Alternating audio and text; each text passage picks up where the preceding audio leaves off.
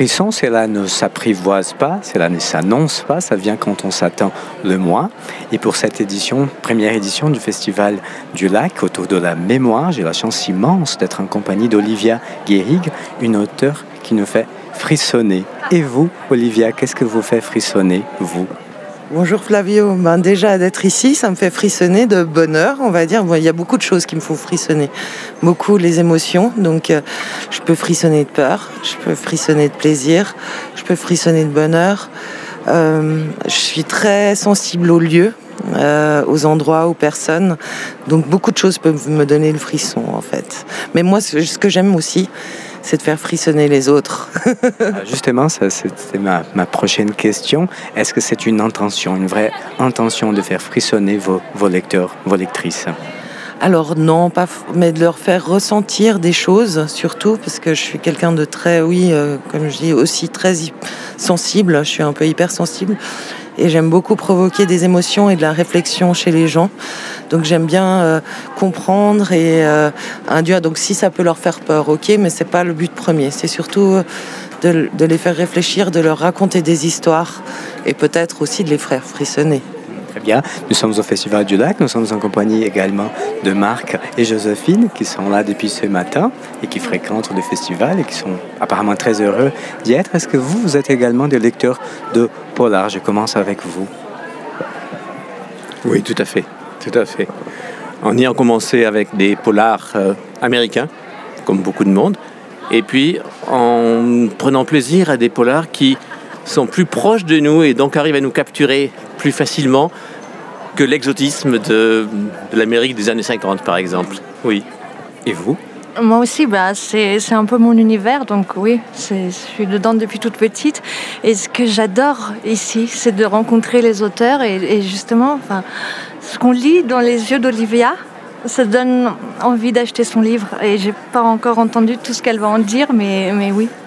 Oui, ça va augmenter cette, cette envie-là. Vous avez parlé de, de romans américains. Est-ce que c'est une influence pour vous également? Est-ce que le polar, les romans noirs sont, sont des, des œuvres littéraires qui nous rapprochent de l'Amérique d'une certaine façon? Comment vous voyez cela? Alors, moi, les miens, ils sont vraiment ancrés dans le, dans le local, parce que justement, moi, il faut que ce soit des lieux qui, euh, que je connais, euh, que je décris, que je ressens. Donc euh, j'écris que sur des endroits où je suis allée. Donc celui-là, ben, le dernier, Les Ravines de sang, il se passe euh, sur l'île de la Réunion et aussi derrière le Salève. Mais c'est des endroits que je connais aussi un peu à Genève. Et tous mes livres sont soit locaux, Genève, les environs Annecy, euh, Morzine. Le prochain, et ce sera à Megève, Saint-Gervais. Enfin, c'est tout un peu ici dans le, dans le Grand Genève. Mais il faut que ce soit des lieux qui m'ont fait ressentir des choses. Et euh, c'est vrai que j'ai beaucoup lu aussi euh, des romans américains, parce que moi c'est James Ellroy qui m'a beaucoup influencé, Dennis Lehan que j'ai beaucoup aimé, et Stephen King quand j'étais plus jeune. Euh, quand j'étais enfant, ben j'ai commencé par Mary Higgins Clark, en fait, et puis Enid Blyton aussi avec le Club des Cinq. C'était vraiment mes premières lectures, et ça m'a donné envie de raconter des choses criminelles et puis euh, de raconter. Des... En fait, la, la passion, c'est de raconter des histoires et de faire euh, entrer les gens dans son univers et de partager des choses, quoi. C'est une affaire de, de partage Oui. également. Et en tant qu'autrice de la région, comment vous voyez la scène littéraire en Suisse romande? Alors moi je trouve ça hallucinant parce que ces dernières années, donc moi mon premier roman il est, il est paru en fin 2014, début 2015, donc l'ogre du Salève. Et depuis j'ai l'impression que la scène est de plus en plus riche. Euh, bon j'ai rencontré énormément d'auteurs euh, parce que j'aime beaucoup échanger avec euh, mes contemporains comme Laure par exemple ou Mélanie Chapuis. Ou, enfin j'ai- vraiment des, des, beaucoup d'admiration aussi pour les autres auteurs euh, de Suisse romande. Et je trouve que c'est un terroir très riche, qui est malheureusement pas assez connu, en fait, aussi dans, l'autre- dans le reste de la francophonie. Et vous, en tant que lecteur, est-ce que vous consommez beaucoup de la littérature locale, de la littérature en Suisse romande? Mais moi, mon papa était écrivain, donc euh, et puis il a vécu ici. Donc même si c'est pas un écrivain suisse, euh, c'est- il est suisse d'adoption, je pense. C'était Frédéric Dard. Donc euh, voilà, j'ai j'ai vécu dans les San Antonio et, je relis sans arrêt. Très bien. Et vous Comme je vous disais, euh, le fait de découvrir qu'il existe euh, beaucoup d'auteurs euh, locaux qui écrivent avec des, des, intrigues et des lieux que l'on connaît, parfois enfin, vraiment de façon très proche, nous, nous, fait lire les choses et les ressentir et les imaginer d'une façon différente. Donc oui, ça n'empêche pas que j'adore aussi les, tous les polars scandinaves, mais j'ai aussi vécu en Scandinavie un peu, donc voilà, il y a une atmosphère différente dans laquelle j'arrive à rentrer. Mais ici, ici, oui, tout à fait. Mais les paysages sont très présents dans, dans vos romans. Oui. Il y a un souci tout particulier par rapport à l'ambiance. Il y a une question que, que je pose souvent aux, aux autrices et aux auteurs. Est-ce que l'intrigue, la question entre l'intrigue et l'ambiance, comment vous gérez cela? Est-ce que vous partez d'une intrigue ou vous partez d'une ambiance? Ça, c'est une bonne question. En fait, je fais un peu des deux. Mais je pense que c'est vraiment l'ambiance des lieux qui va m'influencer pour poser mon intrigue. Euh, un lieu va m'inspirer quelque chose, un crime. Donc je vais ressentir, je vais aller me rendre sur le lieu et je vais ressentir des choses.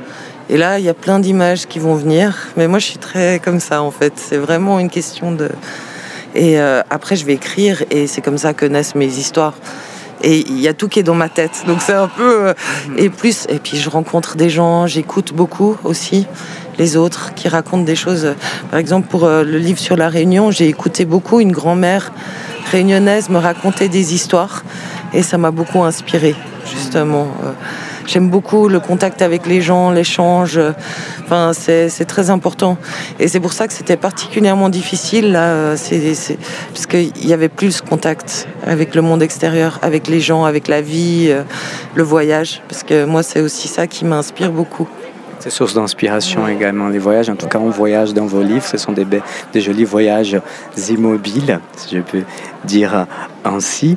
Est-ce que, en tant qu'écrivaine, local, vous sentez qu'il y a un appui assez important des institutions en Suisse, en romande par rapport à, la publication, par rapport à, la diffusion de vos romans Ouais, alors c'est un peu compliqué au niveau du politique. C'est plus euh, le privé qui va comme euh, des, personnes comme euh, le cercle des bienveillantes, des lectrices bienveillantes qui vont nous appuyer, les libraires beaucoup.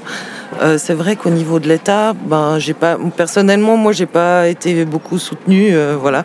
Mais euh, je, compte sur, surtout sur les lecteurs, sur, sur ben, ce genre d'événements comme aujourd'hui. Je trouve que c'est super, c'est un moyen de se faire connaître et puis de partager. Donc, et puis, moi, je, moi, j'ai beaucoup de plaisir à être là et puis à partager avec les gens. Mais nous aussi, également, nous sommes très contents d'être en votre compagnie. Euh, la thématique du festival, cette première édition, c'est la mémoire, ce sont les souvenirs. Quels sont les souvenirs les plus marquants en littérature pour vous? Quelles sont les œuvres fondatrices un peu dans votre parcours biographique en tant qu'écrivaine? C'est très très compliqué pour moi. Euh, moi, ce qui m'a beaucoup marqué, c'était mon premier exposé. Je l'ai fait sur la peste d'Albert Camus quand j'étais au, au cycle d'orientation. Et ça m'a énormément marqué parce qu'après, c'était vraiment mon auteur. Mon auteur fétiche, c'est Albert Camus. Euh, avec l'étranger, c'est quelque chose qui m'a marqué. Après, j'ai rencontré Maxime Chatham, ça n'a absolument rien à voir, mais il m'a hum, confirmé parce que moi j'avais envie, j'ai toujours écrit, j'ai écrit tout plein de choses différentes, j'écris toujours dans des genres très différents. Et euh, en fait, Maxime Chatham m'a donné le courage euh, parce qu'il m'a dit ouais mais il faut il faut croire en vous, il faut que vous que vous fassiez confiance à votre votre instinct, à votre à votre intuition. Si vous avez envie d'écrire des polars, faites-le. Et c'est comme ça que j'ai fait d'abord donc des études en criminologie par correspondance pour euh, vraiment placer les choses dans le contexte. Et puis après je me suis lancée avec l'ogre du Salève et puis euh, et il m'a donné la convie parce que je suis allée vers lui pour une dédicace, comme, les gens viennent vers moi aujourd'hui. Et il m'a dit allez-y. Et puis là, ça, voilà, c'est un événement marquant. Euh, ah, mais je sais pas, il y a tellement. C'est déjà une belle confirmation, en tout, en, oui. en tout, cas. Et là, vous, vous, êtes une écrivaine aux multiples facettes, aux dons multiples.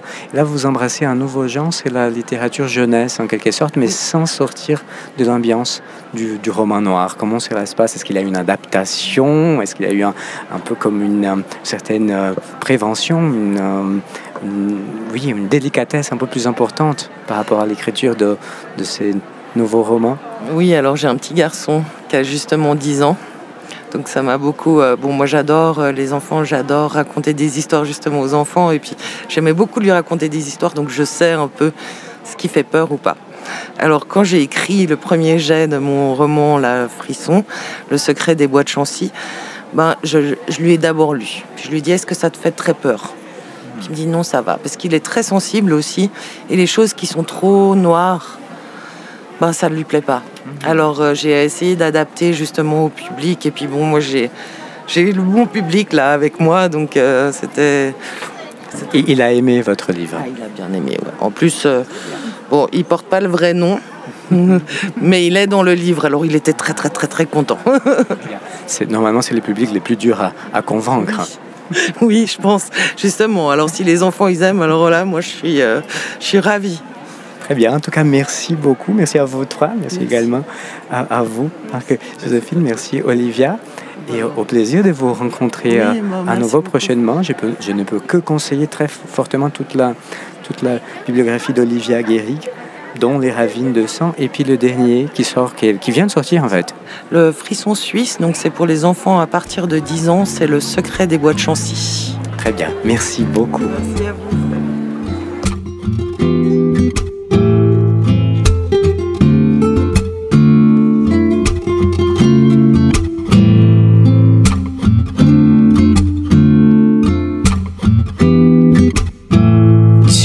Gestos amplos, os gatos que se espreguiçam nas fotografias.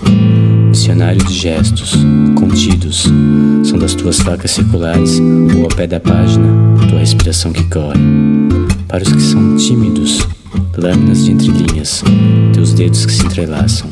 Para os desnecessários, linces, o giro de 90 graus. Consuma com moderação. Utilize diariamente para toda e qualquer situação. Sempre ao alcance da mão. Dicionário de gestos amassados como tua camiseta branca na madrugada. Dicionário de gestos desafinados como tua voz que ronrona no quarto ao lado. Para quem esconde segredos cabelos embaraçados, suor, sombra de qualquer acaso. Para quem treme, chuva de amalgamas, felinos anoitecendo. Consuma com moderação. Utilize diariamente. Para toda e qualquer situação.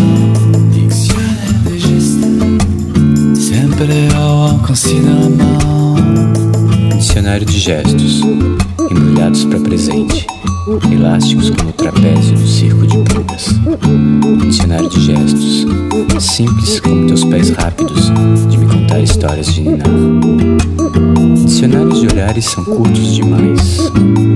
Talvez possamos chamá-los de glossário do olhar, imaginá-los como nota do autor, desfilá-los esporadicamente pelos capítulos por vir. Dicionaire justa Consuma com moderação. Dicionaire justa Utilize diariamente Dicionaire justa Para toda e qualquer situação Dicionaire justa Sempre ao consideramento Consuma com moderação. Diariamente para toda e qualquer situação, sempre ao alcance da mão.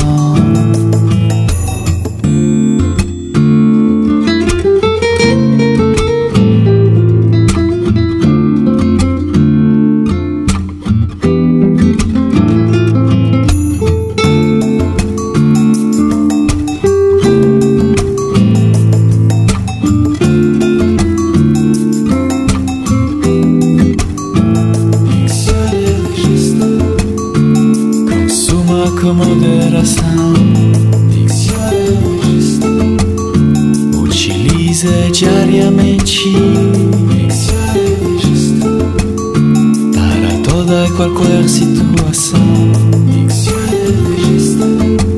Sempre ao alcance da mão.